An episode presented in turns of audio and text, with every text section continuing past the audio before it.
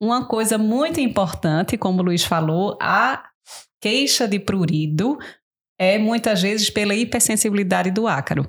Então, pacientes muitas vezes são tratados e persistem com o prurido. E aí, o médico, se não tiver muita experiência, acaba retratando, retratando, retratando, retratando. Que danado é isso que esse prurido não resolve?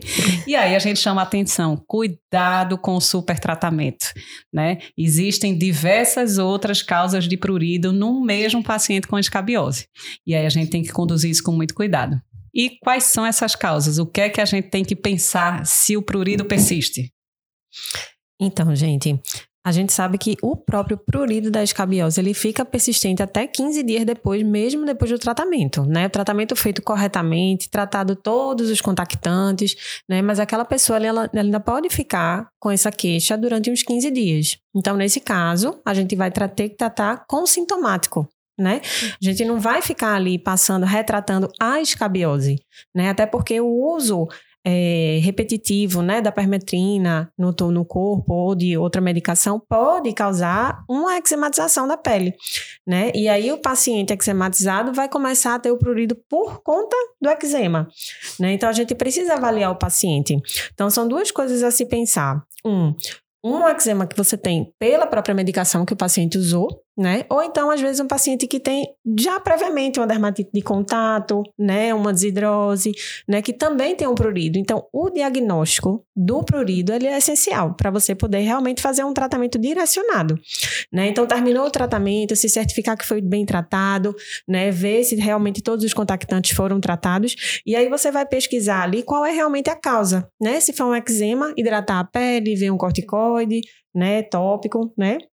Para ver se o paciente vai melhorar e ver também se o paciente tem alguma infecção secundária, né? Porque normalmente essas lesões, como tem muito prurido, né, o paciente ele faz muita escoriação, é bem comum, né, fazer infecção secundária que também precisa ser tratada. Então a gente precisa realmente dar o diagnóstico para poder direcionar o tratamento. Uma coisa muito comum, né? O paciente, às vezes, que já teve escabiose, muitas vezes vai diretamente numa farmácia ou tenta se automedicar. E é extremamente comum o uso de sabonetes teoricamente ditos como escabicidas, que a gente sabe que na prática médica estão completamente proscritos. Eles Exato. acabam atrapalhando mais do que ajudando. Eles Exatamente. têm um poder de irritação local muito grande Isso. e acabam aumentando o prurido e não ajudando em absolutamente nada no tratamento da escabiose. Não, e fora os pacientes que adoram as plantinhas, né? Não.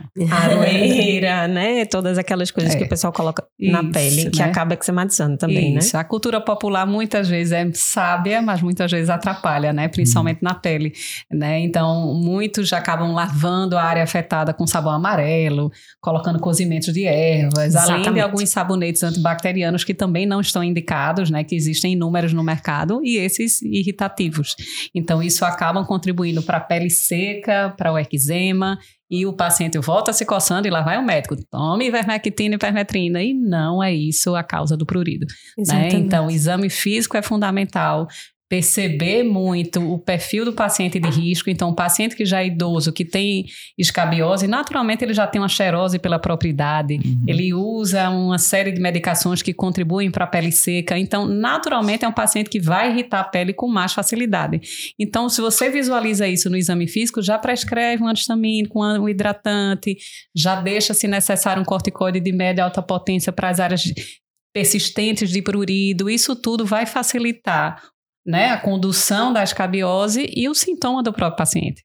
E eu acho que a gente tem que reavaliar o paciente. Eu acho que é muito, muito comum a gente prescrever, passar o tratamento, às vezes não dar várias orientações que são importantes, que fazem com que o, o tratamento seja eficaz. E eu acho que a gente, tem, a gente pode marcar para esse paciente retornar, para a gente é, descartar que eczematizou, ver como é que tá e não simplesmente só tratar. Que eu acho que a gente vai, porque às vezes o paciente acha que não resolveu e vai procurar uma outra opinião. E aí outro colega vai retratar. Então, você mesmo reavaliar. Trazer o paciente para você, para você poder reavaliar. Isso é uma armadilha tão grande que eu acho que é uma coisa que exemplifica que às vezes o paciente vem eczematizado, impetiginado, aí a gente trata, aí ele volta dizendo que ainda tá com prurido, e aí quando a gente vê, é escabiose. É estava tão eczematizado, tão impetiginado que a gente não conseguia ver as lesões clássicas. Então, realmente é uma armadilha. A gente pode se perder nessa, nessa condução. Então, tem que lembrar, né? O tratamento da escabiose, da impetigenização, do, da eczematização, isso, eu digo, a ordem pode mudar, né? A gente é. pode tratar a escabiose e o prurido persistir porque fez infecção secundária ou eczema, ou o contrário. Isso. Chega o paciente com a pele completamente irritada, né? Com pústula, uhum. com infecção e tal, aquela bagunça. Eu digo, por onde vamos começar? Tem coisas superpostas. Isso. Isso. Vamos tirar, tirar para ver o que é que tem de base. Isso a gente faz muito. É. E isso eu entendo que é difícil para quem não é especialista, né? Eu digo, não, não sei o que é, tá infectado e tá com a pele irritada, limpa para eu reavaliar depois e ver o que é que tem de base. Então, isso requer um, um certo grau de experiência e faz toda, toda a diferença. Isso, e até assim, os pacientes, quando eles têm muitas lesões, né? E aí você tem que tomar cuidado, porque quando você vai fazer o tratamento, é, o paciente já está muito irritado, né? Então você já tem ali que também fazer um tratamento para evitar uma eczematização né? Isso. Hidratar o paciente direitinho, fazer antistamínico. Às vezes a gente até fica alternando, né?